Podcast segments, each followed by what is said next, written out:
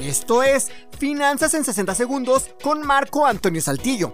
Aunque los términos pueden variar, en el estado de cuenta de tu tarjeta de crédito podrás ubicar tres apartados que son muy importantes que comprendas. Pago mínimo, pago mínimo más meses sin intereses y el pago para no generar intereses. Si optas por aportar solo el pago mínimo, estarías depositando la menor cantidad posible. Pero es importante que sepas que esto no incluye a las mensualidades de las compras que hayas hecho a meses sin intereses. Así que, en caso de pagar el mínimo, pero si no pagas tus compras a meses sin intereses, el pago por esas compras a meses pasaría a tu saldo normal y obviamente comenzarán a generar los intereses a la tasa que tu contrato marque. Por esto, te recomiendo que siempre pagues el pago para no generar intereses, aunque lo mejor siempre es ser totalero y liquidar todo tu saldo.